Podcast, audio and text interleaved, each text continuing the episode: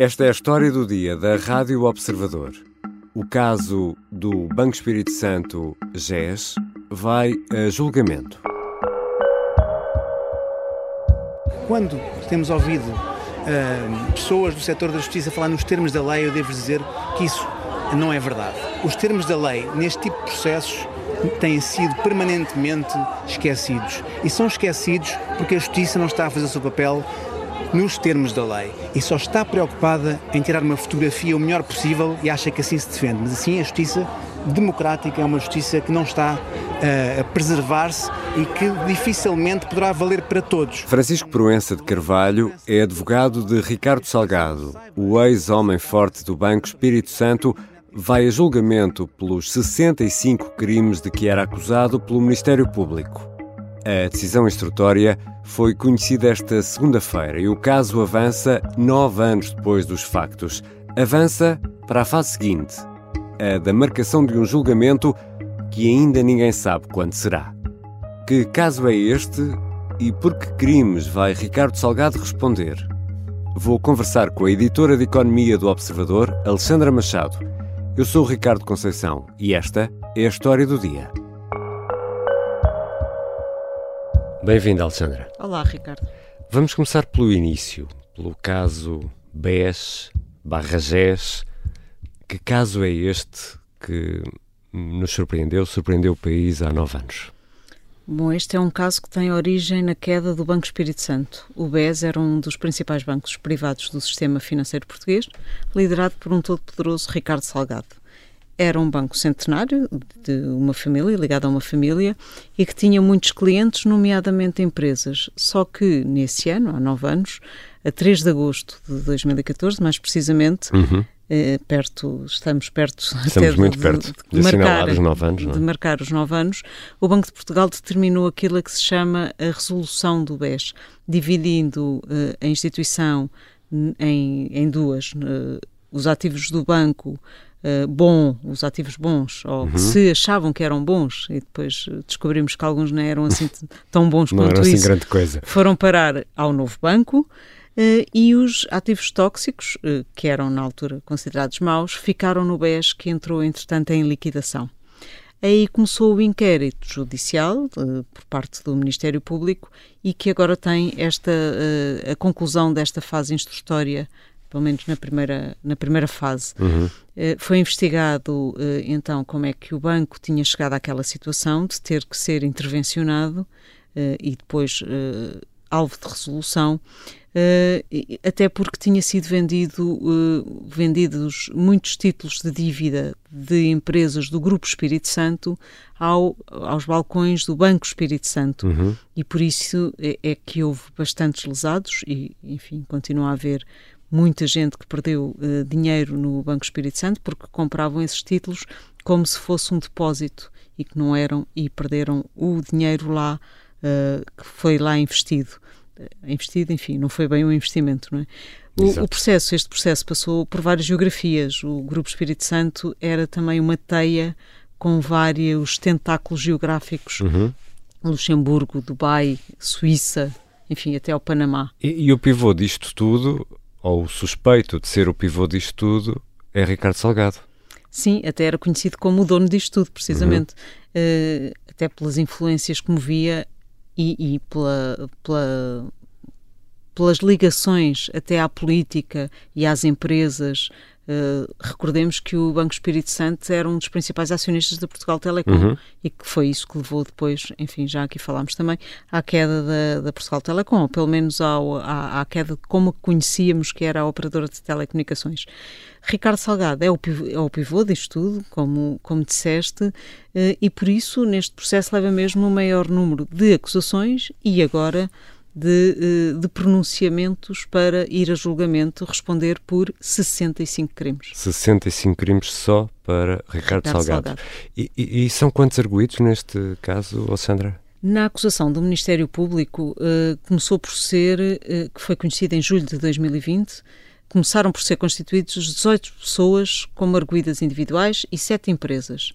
Mais tarde, e por pressão dos chamados lesados do, do, do BES, GES, uhum. acabaram por ser feitos mais, mais arguídos, cinco pessoas, que agora, na instrução, uh, não foram pronunciadas para uhum. julgamento. Uh, nesta instrução são então pronunciados 16 arguídos individuais e 3 sociedades.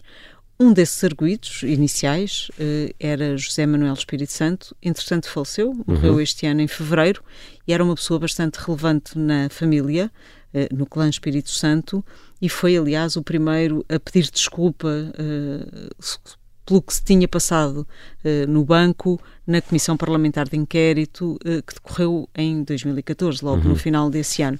Uh, liderou o, Banco Privé Espírito Santo, que, é, que, foi essencial nestas, nestas ligações para financiamento do grupo, e tinha sido acusado de oito crimes, mas nenhum de associação criminosa, como vamos ver que Ricardo Salgado foi, uhum. foi acusado e uhum. agora pronunciado. Eh, já tinha, uh, antes da acusação uh, do Ministério Público, em julho de 2020, já tinha morrido um outro arguido importante, que por isso não chegou a ser acusado, uhum. obviamente, uhum. José Castela, que era o controlador financeiro do Grupo Espírito Santo. morreu antes de concluir a acusação. E há ainda agora um outro arguído que viu a acusação, a acusação cair nesta fase de instrução. no final Ou seja, ficam. Sandra, vamos então a essa conta. No final ficam 16 eh, arguídos individuais e 3 empresas que vão ser julgadas.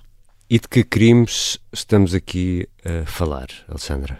São vários os crimes imputados uh, a alguns uh, arguídos, enfim, não foi um, um, um portfólio uh, uhum. aplicado a todos por igual.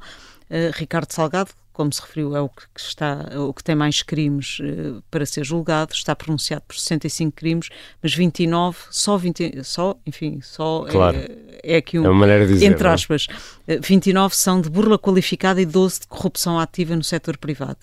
Neste, neste um, caso do Universo Espírito Santo, há ainda crimes como infidelidade, falsificação de documentos, manipulação de mercado, branqueamento. O maior de todos, que é a associação criminosa, aqui um crime imputado em conjunto a Ricardo Salgado, a Machado da Cruz, que era o contabilista, ou como ficou conhecido o, o comissário Roconte, uhum. Moraes Pires, que era o, o número 2 do Banco Espírito Santo, o braço direito de Ricardo Salgado, e uh, um conjunto de pessoas que trabalharam no BES, como Isabel Almeida, António Soares, Pedro Pinto, Nuno Escudeiro, Pedro Serra, Cláudia Faria, Paulo Ferreira e ainda há mais dois elementos que trabalhavam na Suíça, que é Alexandre eh, Kadosh e Michel Creton.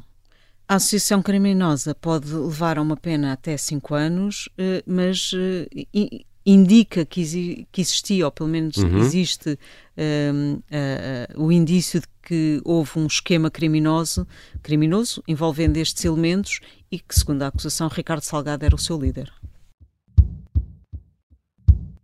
Já voltamos à conversa com a editora de Economia do Observador, Alexandra Machado, e este anúncio de julgamento pode dar alguma esperança aos chamados lesados do BES?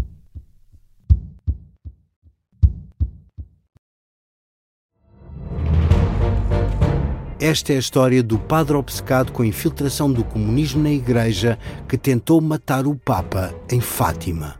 Que raio de coincidência! No dia 13 de maio. E, a partir desse momento, o Papa Voitila nunca mais deixa de olhar para Fátima. Episódio 1 O Anticristo, em Fátima.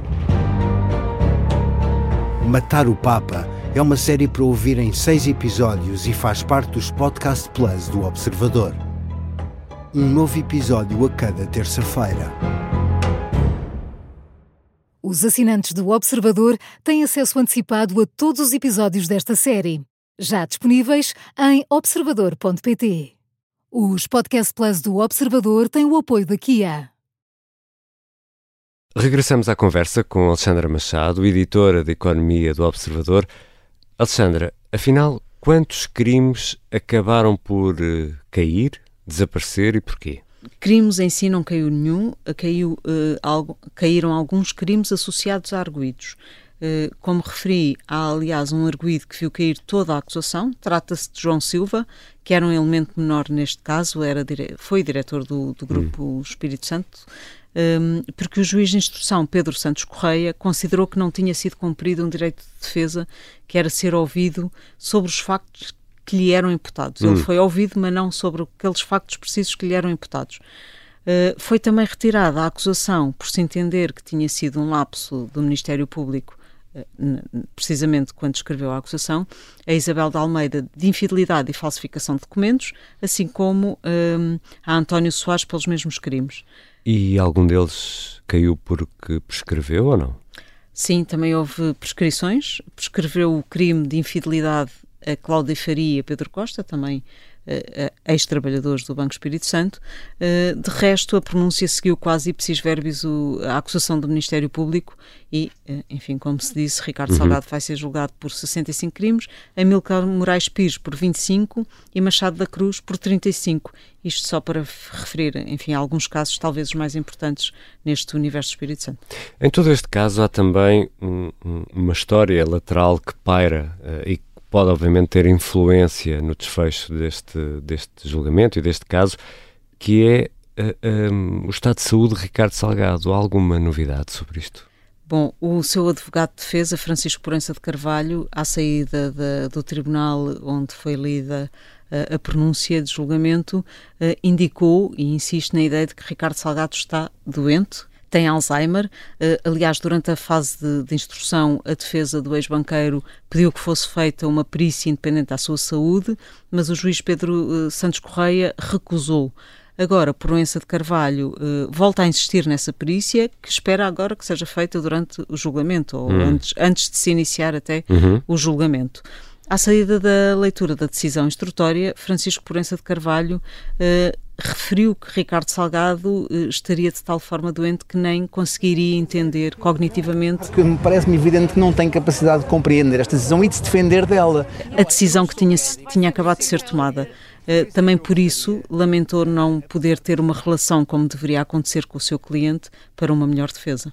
E os chamados lesados do BES, Alexandre? Este julgamento poderá abrir algum caminho, dar alguma esperança a estas pessoas? Os lesados do BES, aliás, estiveram presentes eh, no, no, neste, nesta decisão instrutória. Uh, estavam cá fora uh, algumas dezenas de lesados, alguns conseguiram entrar na sala uh, onde foi pronunciado Ricardo Salgado, mas agora vem aqui uma, um, uma janela pequena de oportunidade com este pronunciamento, mas só se o julgamento resultar numa condenação. Uh, aos arguídos. Os advogados, uh, aliás, do, deste grupo de lesados, acreditam que sim, que este pronunciamento, e que vai levar a julgamento, uh, poderá abrir a porta para uma indemnização ao abrigo do Fundo da Criminalidade Violenta pelo Estado. Hum. Isto porque, precisamente, não caiu o crime da associação criminosa que, uh, enfim, que é esse mesmo que pode abrir uh, o caminho a essa indemnização por parte desse fundo que é pago pelo Estado. Uh, mas nada está decidido, segundo declararam, e, e, como referi, isso só poderá acontecer depois de uma sentença. E o crime da associação criminosa é sempre dos mais complicados uh, de provar uh, em tribunal.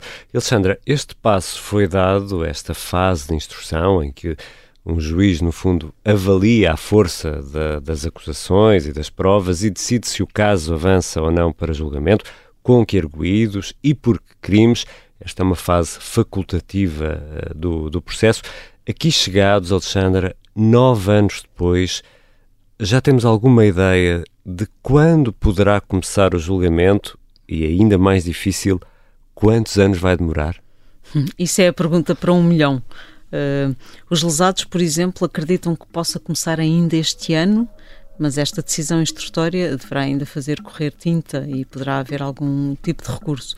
Uh, por isso, enfim, não me atrevo a dar uma data de previsão para o arranque do julgamento e muito menos para o fim do julgamento. Obrigado, Alexandra. Obrigada, Ricardo. Alexandra Machado é editora de Economia do Observador. Esta foi a história do dia. A sonoplastia é do Artur Costa, a música do genérico do João Ribeiro. Eu sou Ricardo Conceição. Até amanhã.